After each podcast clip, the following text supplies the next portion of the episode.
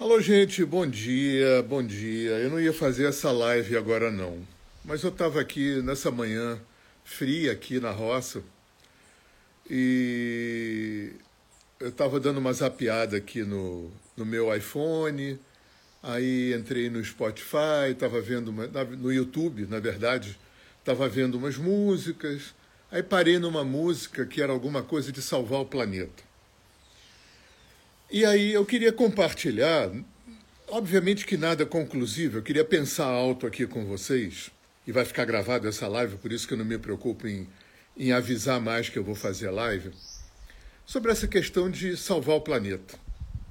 Né? Eu, e as pessoas que fazem curso comigo, eu gosto sempre de propor uma reflexão para a gente poder separar dois conceitos, que é estar errado de estar desequilibrado. Porque se a gente fala que tem que salvar o planeta, a gente entra numa esfera de que o que está acontecendo está errado e precisa ser consertado. Se a gente entra nessa perspectiva de que está errado e precisa ser consertado, é porque Deus errou, não é? Aí eu me lembro de uma charada, né, de, um, de um, uma pegadinha que eu até gostava de fazer quando eu era mais chato e polemizava com o padre e com o pastor, aquela coisa assim, ah, pergunta até que a gente faz para os pais da gente. Ah, se Deus é tão bom, se Deus é perfeito, por que, que o mundo é assim? invariavelmente a resposta que a gente recebe dos pais ou do, do, dos religiosos é que Deus fez tudo certo, deu livre-arbítrio para o homem e o homem fez tudo errado. E aí fica a pergunta: que não queria calar dentro de mim. Né? Das duas, uma. Ou Deus deu um poder para o homem de livre-arbítrio tão grande que nem ele sabe o que, que o homem vai fazer, o que, que o homem iria fazer. Então, se é assim, Deus não é onisciente, nem onipresente, nem onipotente. Ou é um jogo de cartas marcadas, porque se Deus é onisciente, Deus já sabia de antemão tudo o que ia acontecer. Então, tudo que está acontecendo com o planeta, né, se existe esse Deus né, folclórico aqui que eu estou falando, né, aquele ser que é alguém que está em algum lugar, que criou, que pune, recompensa, né, é, se esse Deus é onisciente, onipresente, onipotente, simplesmente porque eu não sei. Eu não sei os desígnios do universo, da criação de Deus, da natureza, não sei porra nenhuma. É, só que, para mim, é, só tem uma possibilidade, que está tudo certo. Eu é que desconheço os meandros de tudo. Né? Então, para mim, foi muito importante separar estar errado de estar desequilibrado. Está desequilibrado profundamente. Profundamente desequilibrado. Agora, será que esse desequilíbrio em todas a, a, as instâncias, ambiental, relacional, ético, moral, bababá, será que esse político, esse desequilíbrio não é justamente o, o material de trabalho que a gente precisa para poder crescer? Como é que eu vou desenvolver honestidade se não for me confrontando com a desonestidade? Como é que eu vou desenvolver compaixão, amor ao próximo, bondade, virtudes, se não for me confrontando com a falta de virtudes? Não tem como. A vida é um exercício. Tudo é exercício. E exercício pressupõe o quê? Confronto. Pressupõe o quê? Resistência. É igual ao atleta. Né? O atleta tem que treinar para poder né, saltar. Um... Não tem como saltar um pouco mais, melhorar, se não for mediante o quê? Prova, exercício, teste, resistência. Então talvez a gente esteja no lugar certo.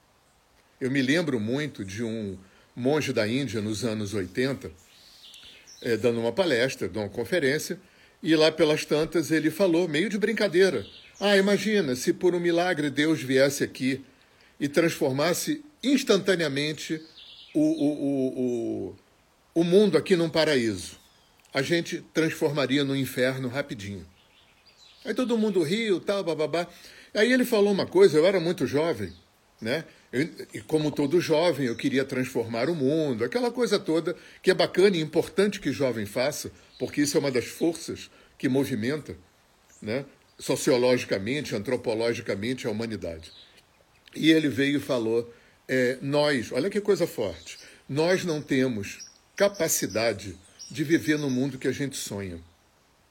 Nós não temos capacidade de viver no mundo, de vivermos no mundo que a gente sonha. Então, é, na minha cabeça, eu estou aqui pensando alto, tá? Eu não estou falando nenhuma verdade, não. Eu não sei nada, eu não sei. Né? Eu acho que a gente tem que ter humildade, porque quando eu digo que tem que salvar o planeta e tá porque está errado, cara, eu, eu me arvoro de Deus, né? Como se eu soubesse o que está acontecendo e o que precisa ser feito. Eu não sei. Eu não sei. Eu tenho que pegar algumas dicas para minimamente eu ver aonde, o que, como e quando eu vou fazer o que eu tenho que fazer. Agora, para mim foi muito importante essa entender a diferença entre tá errado e tá desequilibrado. Tá desequilibrado profundamente. Mas será que esse desequilíbrio não é exatamente o material de trabalho que me fornece teste, prova, exercício, resistência para crescer? Aí uma coisa que me chama atenção também, claro, eu não sou historiador, mas em que ponto da história do planeta o mundo viveu liberdade, igualdade fraternidade entre os homens? Até onde eu sei, nenhum. Sempre teve guerra, dominação, exploração, violência, genocídio. O homem sempre teve raiva, medo, angústia, inveja, é, é, é, ciúme, sempre. Né? Não, ah, não adianta nem falar porque os índios, que índio? O índio também fazia guerra. Índio era ser humano, tinha raiva, medo, ciúme igual. Igual. Então por que, que será que o mundo sempre, nunca foi salvo? Por que, que será que sempre foi assim? É, talvez, eu não sou espírita não, gente, mas o Kardec teve umas sacadas legais.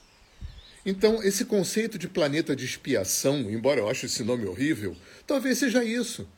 Talvez a, a, a, a evolução seja como uma escola, em que a gente vai passando de ano. Então, essa coisa de querer salvar o planeta, às vezes me passa como se eu tivesse no terceiro ano do, do, do ensino médio, né? do segundo grau, é, muda esses nomes, né? no meu tempo era científico como se eu estivesse no terceiro ano do ensino médio e quisesse fazer uma revolução para transformar o terceiro ano do ensino médio em, em faculdade, em vez de estudar, fazer vestibular e passar para a faculdade. Às vezes eu fico achando que estão querendo fazer isso. Estão querendo transformar ensino médio em faculdade sem ter que estudar e fazer prova. É, é claro que tem um, um aspecto desse, dessa vontade de salvar o planeta que denota bom caráter, bom coração, boa educação, espiritualidade, claro. Claro, porque num, num, num primeiro, numa primeira aferição, cara, tá brabo, né? Em todos os sentidos a gente vê um esfacelamento planetário, não só ambiental, como eu falei, né? emocional, espiritual, energético, relacional, econômico, financeiro, político. E vai. Nunca teve tão ruim. Não sei, até não sei se nunca teve tão ruim também, né? A gente não sabe o que, que aconteceu né, desde que existe ser humano na Terra. Muitas catástrofes, calamidades. Né? O homem é craque em fazer isso. Então, é, é, por outro lado, paradoxalmente, né, eu, eu não estou fazendo apologia de sentar e não fazer nada, não. Eu acho que o convite é muito mais complexo. O convite é, não é nem querer salvar o planeta, porque não está errado nada que está acontecendo. Veja bem, achar que está errado pressupõe entrar numa dimensão do desconhecido. Como é que eu vou atestar que está errado o que está acontecendo aqui? Porque aí vai ter que entrar naquela história: Deus errou. Né? Deus foi ao banheiro e nesse momento Satanás se aproveitou para fazer merda aqui. Isso tudo é muito infantil. Né? É mais fácil a gente achar que não sabe. Eu não sei o que, o que, que é. Eu não sei o porquê que é assim. Para mim, eu só sei uma coisa: que não está errado. Porque entrar na seara de estar errado entra numa seara do desconhecido absoluto. Agora eu sei que está desequilibrado. E eu sei que esse desequilíbrio que eu estou experimentando pode, se eu quiser, se eu usar a minha inteligência, servir como é, é, material de trabalho precioso para o meu crescimento. Talvez eu esteja aqui para me salvar e não para salvar o planeta.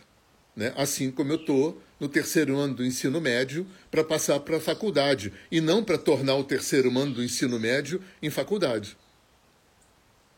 Então, assim, é, eu acho que o grande paradoxo que, que cria um desafiador, um complicador nessa história, que o, o convite também não é para não fazer nada. Olha que interessante. Isso é tão complexo, isso é tão sofisticado como filosofia, né?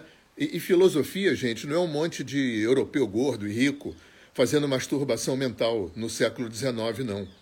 Filosofia é deveria ser o pavimento sobre o qual a gente desenrola a estrada da nossa vida. É a nossa visão de mundo, é a nossa compreensão. É, isso é tão complexo, eu tenho sempre falado isso, né, no vídeo passado até falei, que tem dois livrinhos, que tem mais de 5 mil anos, que falam sobre isso, que é o Bhagavad Gita, da Índia, e o Tao Te King, da China. E quando você lê o Bhagavad Gita, você vê esse paradoxo. É para não fazer? Não, não é para não fazer. É para fazer para? Não, também não.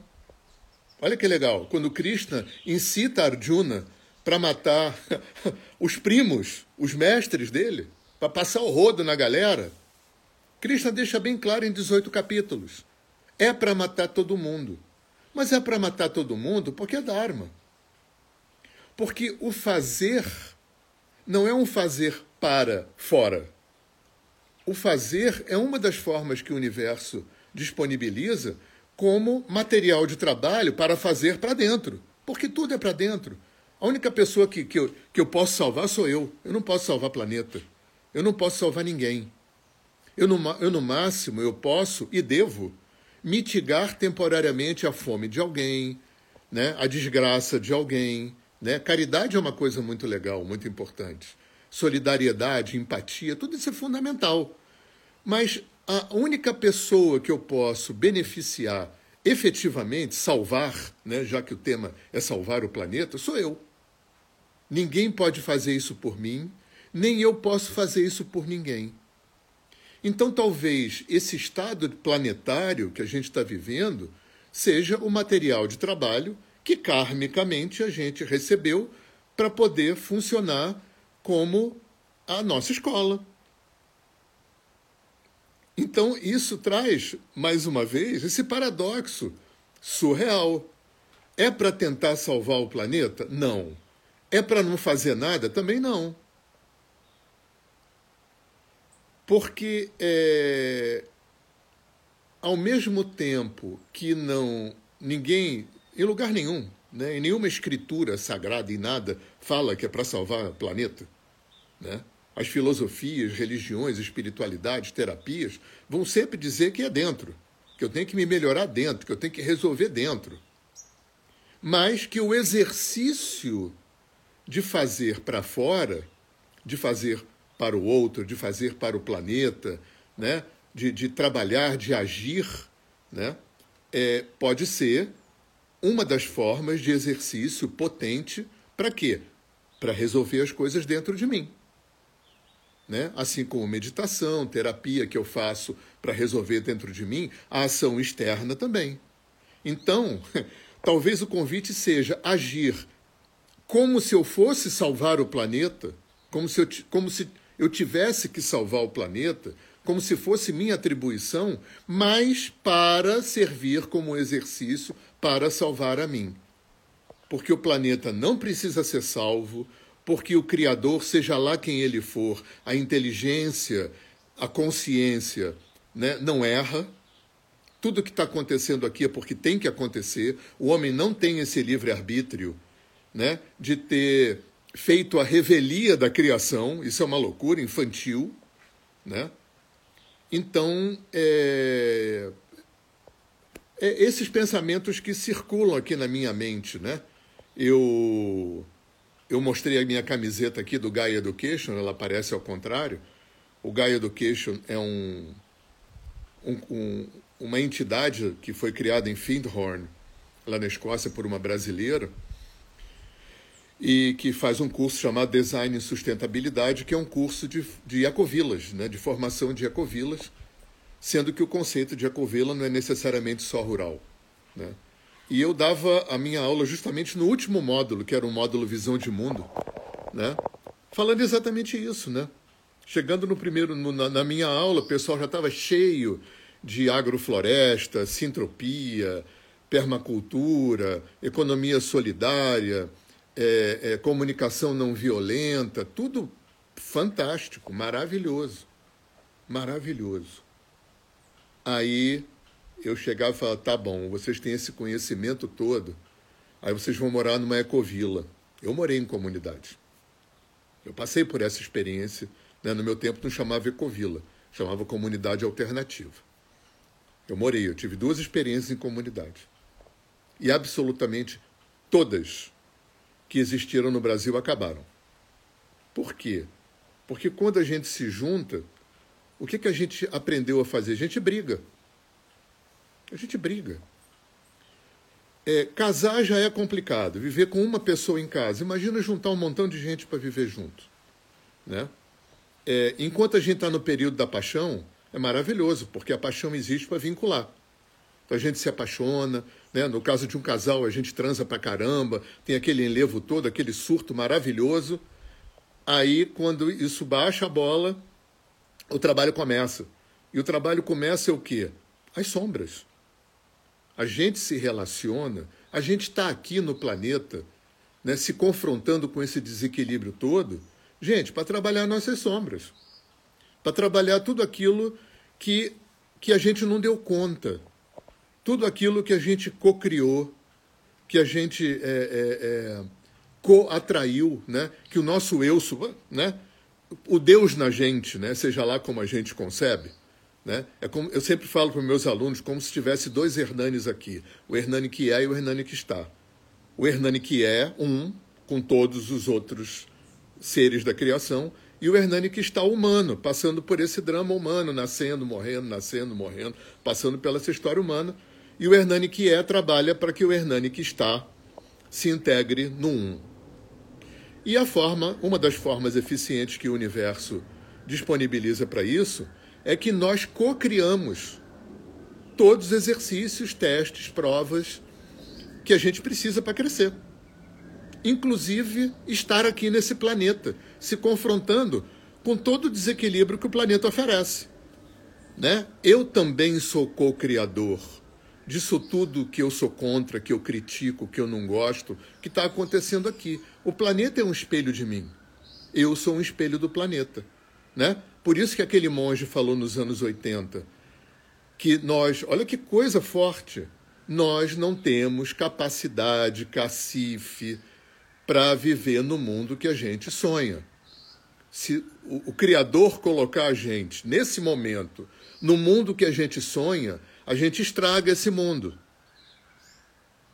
Então talvez isso seja um indicativo de quê? Que a gente está no lugar certo.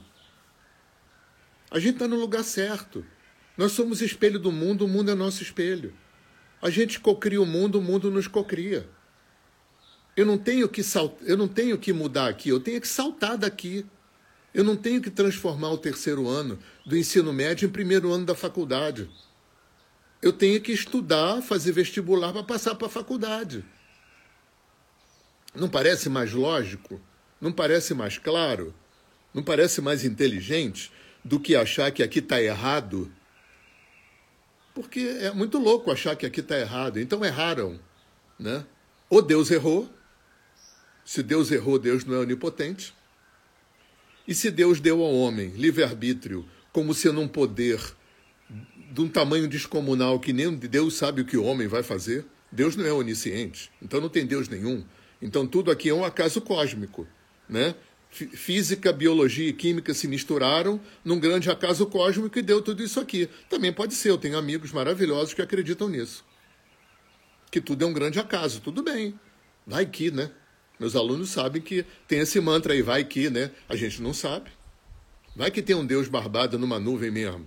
A gente não sabe, né? Então, é... eu quis compartilhar isso com vocês, porque essa é uma questão, né? O que fazer se deparando com um estado planetário, né? ambiental, humano, moral, ético, político, socioeconômico, blá, blá, que a gente está vivendo. O que fazer? Como capitalizar isso? Né? Porque é, tem uma grande armadilha que eu vejo muita gente jovem fazendo, né? que você se dedica tanto ao fora que é, é, o dentro fica desassistido. Aí tem essa galera jovem como eu fui, né? Aí você é vegetariano, vegano, não sei o que, usa roupa tal, só ouve música, não sei das quantas, mora na roça e tal, tudo coisa externa. Aí quando se junta para morar em Ecovila, briga e não sabe como resolver isso e Ecovila acaba. Porque investiu muito mais no fora do que do dentro. Porque é mais fácil investir no fora. Né? E é de uma imaturidade filosófica e vivencial natural em jovem achar que mudando o jeito de comer, o lugar de viver, a música que está ouvindo, né, mudar o externo, vai resolver alguma coisa. Até pode ajudar, né? até pode ser é, é, coadjuvantes interessantes, mas se a preponderância for no trabalho interno. Aí pode funcionar o jeito de como você come, né? porque senão você vai, como muita gente, né? você vai se tornar um vegano fundamentalista, xiita, igualzinho evangélico, como tem muitos. E aí, gente, é isso aí. Eu quis compartilhar com vocês, né? não como verdades, obviamente, mas né? pensando alto aqui, né? lançando pensamentos. É, eu aprendi com o meu pai que tenha é, opiniões, tenha pontos de vista, tenha é, é, opiniões formadas, mas nunca definitivas. Nunca. Seja sempre um mutante, porque senão você não cresce, né? Tá bom? Então, um abraço para vocês, um bom dia, um bom fim de semana. E é isso aí. Né? E vamos lidando com os paradoxos que a vida oferece. Né? É para não fazer? É para salvar o planeta? Claro que não. É para não fazer nada? Também não. Dorme com essa.